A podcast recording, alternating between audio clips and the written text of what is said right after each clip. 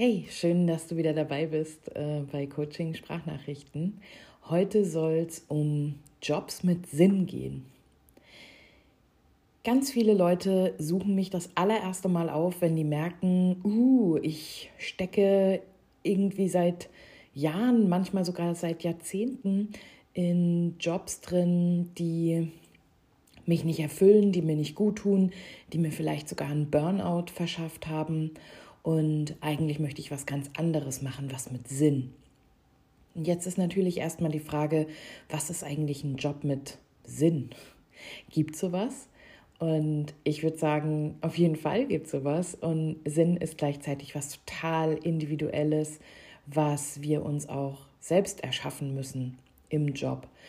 Will meinen, es ist nicht so, dass nur jeder oder jede ähm, in einer NGO oder im dritten Sektor einen sinnvollen Job hat, sondern äh, man kann auch Hausmeisterin sein und seinen Job als super sinnvoll empfinden. Ähm, es ist also nicht nur ein Thema für Menschen mit vielen Privilegien, sondern es geht uns alle was an, wie wir selbst Sinn finden in Jobs und ähm, welche Jobs das dann sind. Die meisten, die zum Coaching kommen, Spoiler-Alarm, die empfinden ihren Job nicht als so sinnvoll. Und ich finde es da ganz spannend, sich erstmal anzuschauen, was habe ich denn eigentlich für Werte und treffen diese Werte mit den Werten, die im Unternehmen gelebt werden, nicht die an den ähm, in den Konferenzräumen irgendwie in schicken Rahmen sind und irgendwas erzählen, was die Unternehmenswerte sind, sondern die tatsächlich gelebten Werte im Unternehmen, passen die zu meinen Werten? Und habe ich meine Werte überhaupt klar? Und deswegen mache ich mit ganz vielen Leuten, die zu mir kommen und sich beruflich neu orientieren wollen, erstmal so eine richtige Reise in das eigene Werteverständnis. Was ist denn eigentlich ein Wert von mir und inwieweit, inwie, inwieweit, inwiefern ist das mein eigener Wert?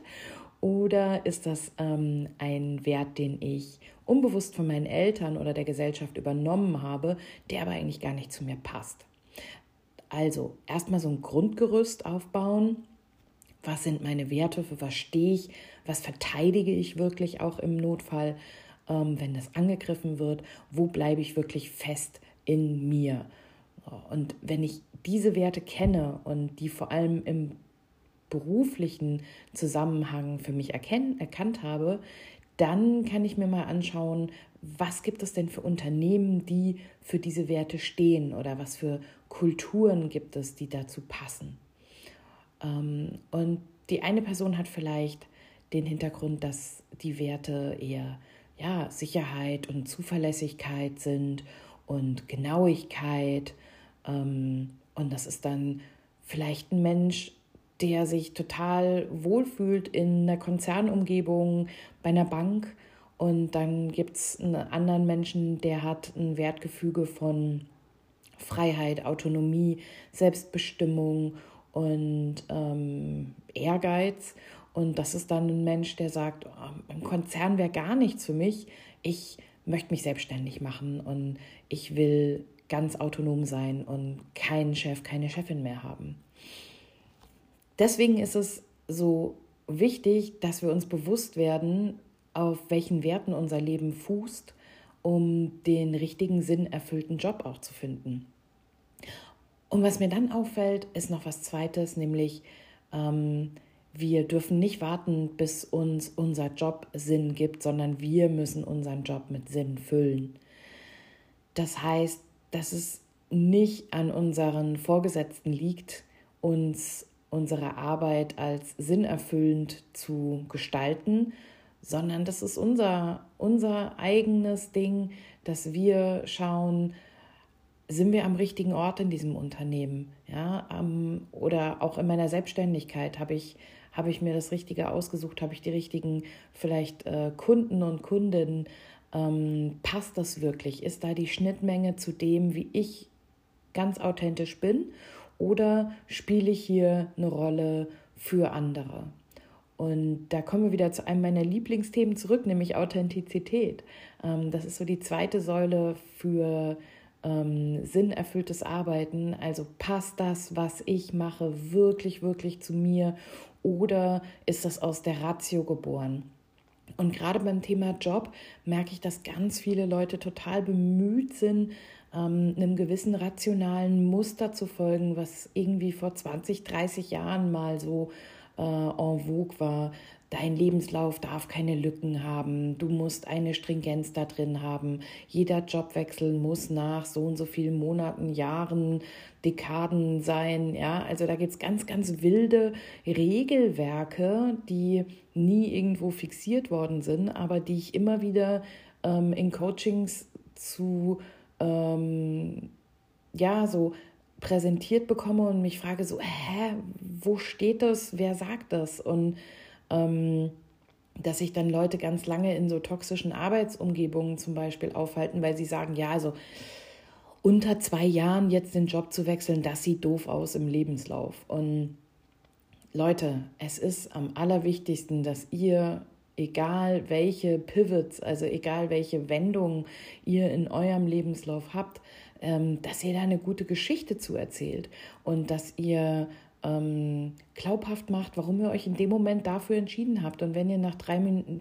drei Minuten, na, manchmal merkt man es auch nach drei Minuten, nach drei Monaten in der Probezeit merkt, dass das ist nicht meins, da, da ist kein Sinn drin, ähm, ich fühle mich nicht wohl, das sind nicht meine People, dann ist es besser zu sagen, ich werfe das Handtuch, ich erkenne, was nicht meins ist, als sich zwei Jahre da durchzuquälen, weil es im Lebenslauf besser aussieht. Also ich habe ja selbst sehr, sehr viele Bewerbungsgespräche in meinem Leben geführt, vor allem von der Seite des, der Recruiterin. Und ich für mich ganz persönlich fand es immer spannender, wenn Leute mir ganz offen gesagt haben, warum sie zum Beispiel jetzt eine Pause im Studium gemacht haben und zwei Jahre um die Welt gefahren sind äh, und, und gereist sind und Work and Travel gemacht haben. Also das waren dann meist auch die Menschen, die diese typischen Lücken im Lebenslauf haben oder das, wovor sich die Menschen fürchten, die im praktischen Arbeitsalltag super viele tolle Erfahrungen mitgebracht haben, die jemand mit einem ganz stringenten Streberlebenslauf vielleicht gar nicht ähm, hat mitbringen können. Ja?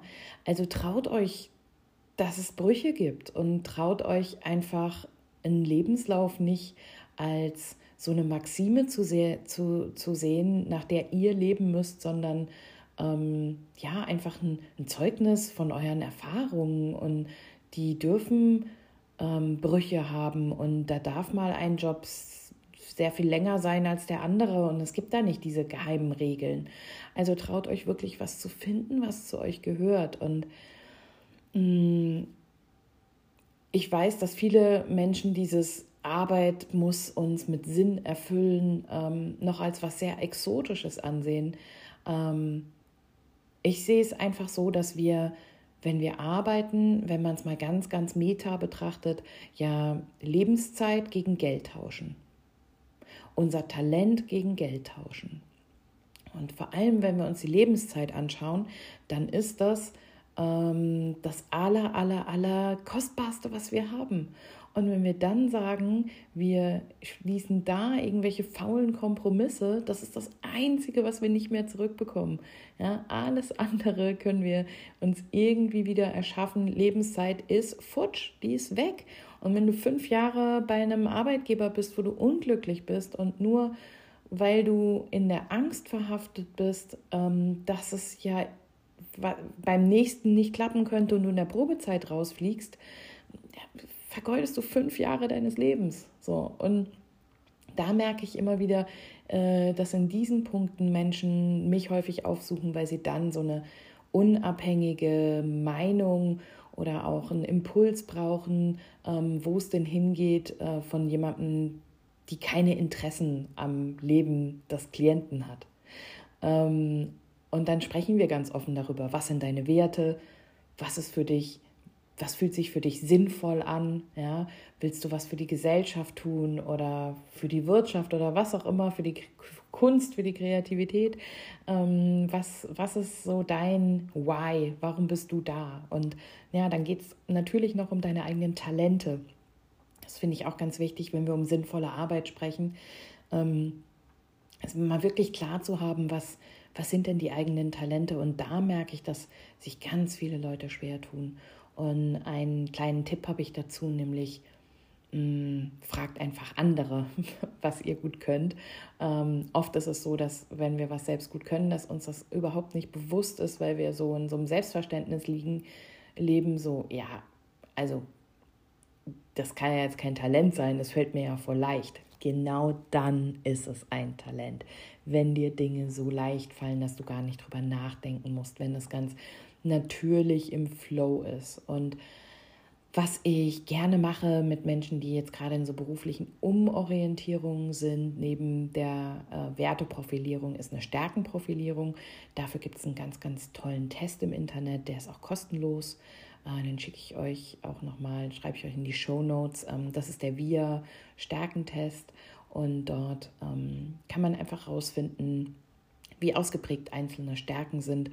Und ja, manchmal kommt dann eben auch raus, hm, habe ich jetzt gerade wieder in einem Coaching gehabt, ja, meine größte Stärke ist die Liebe. Und dann sitzen die so da und sagen, ja, Anni, was, was soll ich denn mit so einer Stärke in unserer Unternehmenswelt? Und ich denke mir, wie geil ist es, dass deine größte Stärke Liebe ist, weil dann äh, schauen wir uns einfach mal an, wie die Liebe zu den anderen Menschen, in welchen Jobs die vorkommt. Ja? Vielleicht willst du mal raus aus ähm, ja, einem Ingenieursjob rein in einen Job, der was mit Menschen zu tun hat, der sozial ist, ja, wo du, wo du viel näher dran bist an, an deinem äh, Gefühlen und mehr Purpose für dich erzeugen kannst. Und so entstehen dann auf einmal Räume, in denen wir uns beruflich wahrnehmen können, äh, jenseits von, passt das jetzt in meinen Lebenslauf? Ähm, und genau diese Räume erzeuge ich super gerne in Coachings, weil wir manchmal denken, wir haben uns irgendwann vor Jahren mal festgelegt, also nicht alle, es gibt natürlich auch Leute, die super gerne springen, aber so die meisten, die ich ähm, begleite, die sind dann irgendwie so festgefahren in ihrem Kopf und dann knacken wir das erstmal auf und gucken uns an, was ist denn eigentlich da und wo liegt denn eigentlich deine Essenz und wie kannst du deine Lebenszeit ähm, nicht nur gegen Geld tauschen, sondern auch ja, einen sinnerfüllten Job finden. Und ich packe euch ein paar Tipps dazu in die Show Notes. Ähm, es wird bald, ich kann noch nicht genau sagen wann, auch ein ähm, Workbook von mir erscheinen, wo du dich ganz alleine ähm, daran äh, versuchen kannst, deine Werte aufzustellen für verschiedene Lebensbereiche. Und da ist eben auch der berufliche Bereich dabei. Und ich kann euch wirklich alle nur einladen, sich mit dem Thema eigene Werte wirklich auseinanderzusetzen, ähm, das ist was, was man ja so schnell mal so sagt, das, das geht gegen meine Werte, aber so, hast du deine Werte irgendwo runtergeschrieben, weißt du, welche das wirklich sind, identifizierst du dich wirklich mit denen? Und kannst du auch ähm, behaupten, dass das deine Werte sind und nicht die Werte, die dir irgendjemand mal eingetrichtert hat. Also ganz großes Plädoyer am Schluss für mehr Werte und mehr, ja, Bewusstsein über Werte, um Sinn im Job zu finden. Und ich danke dir, dass du zugehört hast diesmal. Ich freue mich, wenn du diesem Podcast folgst, ähm, wenn du mir eine Bewertung hinterlässt äh, bei Apple Podcast. Das hilft diesem Podcast sehr, dass sie mehr finden. Und äh, ja, ich freue mich, wenn wir uns wieder hören. Macht's gut, eure Anni.